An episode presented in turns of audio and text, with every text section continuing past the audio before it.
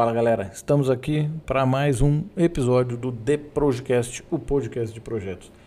E no episódio de hoje eu vou falar sobre a nova edição do PMBOK, o livro de conhecimentos e boas práticas em gerenciamento de projetos que é produzido pelo PMI, o Project Management Institute. Primeiramente, que seja uma ótima semana, uma semana de muito desafio, uma semana de muito conhecimento para todos vocês. E vamos lá, bora pro episódio. Bom, eu demorei um pouquinho para gravar o, esse episódio aqui sobre o PMBOK, que ele foi lançado já quase há quase um mês, um pouquinho, um pouquinho mais, na versão em inglês e agora esse final de semana ele foi disponibilizado na versão em português, a sua, na sua sétima edição.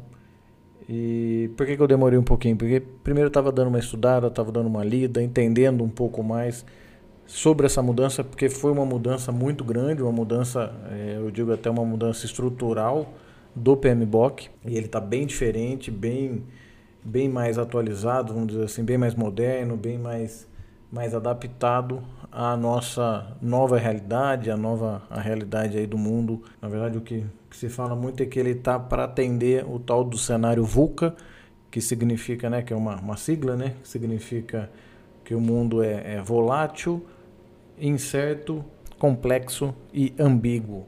Ou seja, mudanças a todo momento ou coisas que a gente nem sabe e amanhã tem que mudar tudo, atender uma nova demanda, atender um novo mercado. Então, assim, é um mundo que está muito difícil de se prever, é um mundo que está muito difícil de você planejar e manter o seu planejamento. E aí, por isso, tem essa mudança estrutural toda que o PMI vem fazendo. Na verdade, acho que é bom a gente entender, né? Que primeiro, são dois livros em um agora. Ele está bem dividido é, entre o primeiro livro, que é o livro que é o chamado Standard for Project Management, ou na verdade é uma norma, né, um padrão para o gerenciamento de projetos. E o segundo livro, aí sim, é o Guia PMBOK, o Guia de, de Conhecimentos, né, que reúne ali os, os conhecimentos e as boas práticas sobre gerenciamento de projeto. Por que, que ele mudou? Uma das coisas principais, né, como eu falei, é ele atender a esse cenário VUCA, a esse cenário de mudança a todo momento e mudanças muito rápidas, né? Também para se manter relevante, né? Por conta de todas essas mudanças, o cenário está totalmente diferente. Então, assim, o PMI viu a necessidade de ter uma atualização grande, de ter uma atualização estrutural no seu, no seu guia, no seu, no seu livro. Para quê? Para se manter relevante dentro do mundo do gerenciamento de projetos. Então, assim, ele, a gente viu e a gente vê no livro, né, no novo livro, que ele, na verdade, ele está servindo mais assim como um, uma curadoria de gerenciamento de projetos. Bem diferente do que estava até a sexta edição, onde o PMI, assim, claro que ele abraçava um pouquinho ali os, as abordagens mais ágeis, né, adaptativas, mas ele era muito focado em processos né, em grupos de processos, nas áreas de conhecimento e nos grupos de processos. Então, isso o PMI ele deu uma repaginada muito grande e agora tem a norma né, do gerenciamento de projetos, assim, um padrão para se ser gerente de projetos e um padrão para gerenciar projetos. E o guia PMBOK, bem menos prescritivo, né, passando processo a processo, ali fase por fase, processo a processo, para ser uma coisa assim, um guarda-chuva um pouco maior. Então ele ele mostra assim o gerenciamento de projetos, mas aí ele primeiro adaptar a abordagem do projeto, escolher qual vai ser a melhor metodologia, a melhor abordagem que você vai ter de acordo com o contexto do projeto, e aí você escolher métodos, artefatos, ferramentas para gerenciar o seu projeto. E para quê? Para você entregar valor. Então, assim, não somente entregar o projeto dentro do prazo, dentro do custo e de acordo com o escopo que foi definido, mas você realmente entregar valor para a organização que você está gerenciando um projeto ou para onde você está gerenciando um projeto. Então, assim, o foco, isso é uma coisa muito importante também. Por que, que ele mudou? Para focar na entrega de valor estratégico e não simplesmente você, gerente de projetos, ficar preocupado em entregar dentro do prazo, dentro do custo e dentro do escopo. Lógico, com qualidade, mas assim agora não. Agora, além disso, você precisa focar mais na entrega de valor e não naquele triângulo das restrições dos projetos. Né? Uma outra coisa importante assim, é sair um pouquinho da, do foco de, de um livro e de um guia de práticas para o gerente de projeto e servir como um livro de é, domínios, de princípios para a equipe do projeto, para, para todos que participam de um projeto. Então ficou uma coisa assim, uma é, a, consegue englobar mais pessoas do que somente, entre aspas, o gerente do projeto. Também para quê? Como eu falei no começo, para o profissional, para o gerente do projeto, ele poder identificar qual a melhor abordagem de acordo com o contexto do seu projeto. Então, foi dar mais flexibilidade para o gerente do projeto escolher qual a melhor abordagem e aí abordagem, quais abordagens a gente tem a preditiva, né, ou a prescritiva, né, que é que é o, vamos dizer assim o PMBOK sexta edição, uma abordagem híbrida e uma abordagem adaptativa ou ágil, né? A híbrida, só lembrando um pouquinho, ela junta um pouquinho dos dois mundos ali entre a prescritiva e a abordagem ágil. Bom, aí você pode perguntar, pô, mas as áreas de conhecimento e os grupos de processo que eu conheço, que eu decorei para passar na prova do PMP ou que eu uso na, nos, nos, projetos que eu atuo, na organização que eu atuo, eu sem esqueço, jogo fora, rasgo tal. Não. Aquilo é um modelo de gerenciamento de projeto. Então ele se tornou um modelo de gerenciamento de projeto. Ah, que modelo é esse? Seria mais a abordagem prescritiva, ou conhecida como cascata, waterfall, ou seja, que você tem um ciclo de vida por fases, fases bem delimitadas, e aí você tem vários você tem as áreas de conhecimento, gerenciamento de cronograma, gerenciamento de custos, gerenciamento de stakeholder, gerenciamento da mudança, gerenciamento de recursos, gerenciamento de riscos. Então, assim, você continua tendo todas, todos os seus, seus grupos de processo, né, suas áreas de conhecimento, e todos os grupos de processo. Então, não, não vai jogar fora o seu conhecimento, ele vai ser utilizado por quê? Uma coisa que eu costumo dizer para todo mundo: não importa a abordagem que você vai seguir, não importa se é ágil, se é preditiva, se é, se é híbrida, se é Kanban. Não. As áreas de conhecimento e os grupos de processos servem para qualquer abordagem, só que você precisa entender que você precisa adaptar ao seu contexto, ao contexto do seu projeto. Às vezes, mesmo sendo, por exemplo, um projeto de construção, você não vai precisar passar por todos os 40 e tantos processos para você entregar um projeto. Não, você vai adaptar. Vai pegar um, vai pegar outro processo, vai pegar esse processo e aí você vai juntar ali, pegar no seu, deixar na sua caixa de ferramentas, pega o que serve para você, traz para o seu projeto, organiza aquilo, obviamente, planeja bem e aí você segue em frente. Não importa a abordagem, o que importa é o projeto e o contexto que está inserido esse projeto. Então isso é uma, das coisas que o gerente de projeto precisa fazer. Tá? Então, assim, de forma nenhuma, as áreas de conhecimento ou os grupos de processo serão esquecidos e você nunca mais vai usar. Bom, para a gente entender então assim, como que foi desenhado esse novo PMBOK? Ele foi desenhado assim, primeiro, qual é a abordagem dele? Agora não é mais por processo, como eu disse. Ele é mais baseado em princípios que vão orientar a mentalidade, as ações e os comportamentos do gerente do projeto. O foco dele, obviamente, foi desenhado para é, focar no resultado do projeto e não somente no produto né, que o projeto vai, vai trazer. Ele serve tanto para o ambiente interno ou externo do projeto. Para qual aplicação esse PMBOK está servindo agora é para qualquer tipo de projeto. Ou seja, ele, como a gente disse, ele é muito mais abrangente do que até a sexta edição. Público-alvo, como eu disse, para qualquer pessoa envolvida no projeto, não somente mais para ali o líder do projeto ou para o PMO ou para pessoas que estão ali gerenciando o projeto. Não, para qualquer pessoa que esteja dentro, por exemplo, de uma equipe de projeto.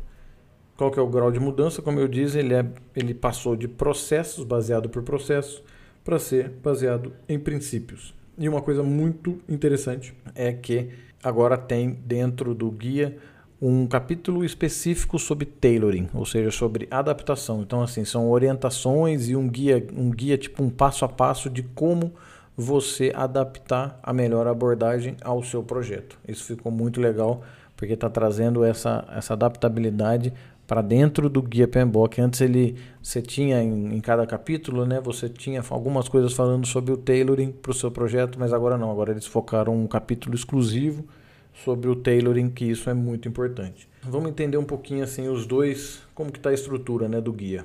Como eu disse, são dois livros em um. Primeiro ele é o padrão, né, o standard em gerenciamento de projetos, e o seg segundo livro é o, o PMBOK propriamente dito na sua sétima edição. Então, o primeiro livro, o standard, ele tem a introdução, onde ele vai dar boas práticas, conceitos, ali ajuda na escolha da abordagem, qual que é o papel do gerente de projeto. A segunda parte, ele tem um, o que ele chama de Value Delivery System, ou seja, sistema de entrega de valor. E nesse sistema de entrega por valor, né, sistema de entrega de valor, o que, que ele vai falar? Ele fala um pouquinho assim, como que você cria valor, ou seja, ele descreve ele, como os projetos eles operam num sistema para produzir valor para as organizações e para, para as suas partes interessadas explica um pouquinho sobre um sistema de governança, né? Como que a governança vai apoiar esse sistema de entrega de valor. Fala também sobre as funções associadas aos projetos, né? Identifica as funções que suportam os projetos para alcançar os objetivos e entregar o valor. Qual que é o ambiente do projeto? Então ele também identifica ali os fatores internos e externos que vão influenciar os projetos e também na entrega do valor e algumas considerações ali sobre gerenciamento de produto, né? Que identifica os portfólios, os programas, os projetos e os produtos relacionados através de um, de um ciclo de vida dessa entrega de valor. Então, assim, ficou uma, um capítulo bem interessante sobre esse sistema de como a gente vai entregar valor por meio dos projetos. E o terceiro capítulo da, do padrão, né, do standard, é onde ele fala agora sobre os princípios do gerente de projetos, ou seja, basicamente, como a gente disse, os princípios eles vão orientar o comportamento do gerente de projeto. Tá? Então, assim, como que o gerente do projeto ele precisa, como ele precisa agir, na verdade, assim, o que, que ele precisa é, ter ou se desenvolver, como eu venho falando sempre, para conseguir gerenciar os projetos de uma melhor maneira e entregar o valor que o projeto foi desenhado. Então, são 12 os princípios. Eu vou falar sobre esses 12 princípios bem rapidamente e aí em outros episódios eu vou entrando um pouco mais em detalhe. Então, o primeiro princípio é o princípio de líder servidor, ou seja, de ser um servidor para o projeto, ele ser um servidor diligente, respeitoso e atencioso. Ou seja, tem que tem que realmente assim entender o projeto e, e você se entregar para efetivamente fazer o projeto acontecer. O segundo princípio é o princípio de equipe, ou seja, de time mesmo, de criar um ambiente colaborativo e trabalhar todo mundo junto em harmonia com um objetivo unificado para entregar aquele projeto. Então, é efetivamente criar um time mesmo, porque projeto não é entregue pelo gerente do projeto. O projeto é feito por pessoas e só com um time que a gente consegue fazer a entrega. Terceiro princípio são stakeholders, ou seja, é identificar, envolver entender os interesses e as necessidades dos stakeholders. O quarto princípio é o que a gente fala muito no PMBOK 7, valor. Foco no valor que vai ser entregue e não, ou seja, no porquê do projeto e não só no o que você está entregando, não por que você está entregando. Número 5 é a visão sistêmica, ou seja, você reconhecer, avaliar e responder às interações dos sistemas. Tem que ter uma visão holística de onde o projeto está, todo o seu sistema em volta do projeto para você conseguir responder da maneira correta a essas interações. O sexto princípio é o princípio da liderança. Então, é exatamente muito focado com o muito ligado com o princípio 1 um de servidor, é a liderança, ou seja, você demonstrar comportamentos de liderança, você efetivamente liderar a equipe do projeto. A equipe espera que você lidere ela. Então você tem que motivar, influenciar, treinar e também aprender com a sua equipe. Princípio número 7, a adaptabilidade, ou seja, você se adaptar com base no contexto e no ambiente que o projeto está inserido. Número 8, qualidade. Incorporar qualidade em todos os processos e resultados. Então aqui, primeira vez que a gente volta a falar de processos dentro do PMBOK, ou seja, você vai ter processos, lembre-se disso, sempre vai ter processos, não tem muito jeito. Tem alguns processos que você vai cumprir porque você vai se adaptar, pegar os processos que vão funcionar para o seu projeto e entregar. E aí você incorporar qualidade em tudo isso. Número 9 é a complexidade, ou seja, é você durante o ciclo de vida do projeto, você e a sua equipe navegar pela complexidade, pelo mundo VUCA que você está e o mundo VUCA que o projeto está inserido. Então, entender isso e navegar nessa complexidade. Número 10 é o princípio sobre riscos. O que significa isso? É você otimizar as respostas aos riscos, ou seja, você maximizar os riscos positivos e minimizar os riscos negativos. Lembrando que risco positivo, basicamente, a gente pode chamar de oportunidade. Princípio número 11 é adaptabilidade e resiliência, ou seja, é efetivamente você abraçar a adaptabilidade, novamente a gente falando em adaptabilidade, e também abraçar a resiliência, ou seja, gerenciar os fracassos, porque você vai ter muito problema dentro de um projeto, você vai ter alguns fracassos e aí você precisa gerenciar esse fracasso, gerenciar os fracassos junto ao seu time para novamente aí juntando todos os outros princípios ali de servidor, de equipe, de liderança, de adaptabilidade e novamente botar o projeto no trilho. E o princípio número 12 é o princípio de mudança, ou seja, que é permitir a mudança para alcançar o estado futuro previsto. Ah, isso aqui quer dizer que, beleza, vou aceitar todas as mudanças dentro de um projeto? Não. Projeto ele é uma mudança, então assim, entender que projeto é mudança e também entender que dentro de um projeto, devido à complexidade, devido ao mundo VUCA, devido às alterações de demanda e tudo mais, pode ser que aconteça muitas mudanças dentro de um projeto então você tem que entender aquelas mudanças, ter, um, obviamente, um processo de gerenciamento de mudança muito bem desenhado e informar a todo mundo o que, que as mudanças, quais os impactos que essas mudanças vão trazer para o seu projeto. Então, isso, nisso aqui, terminando esse 12 segundo princípio, a gente conclui o, o standard de gerenciamento de projetos. Tá? E aí depois a gente passa para o livro 2, que efetivamente é o livro do guia de conhecimento em gerenciamento de projetos.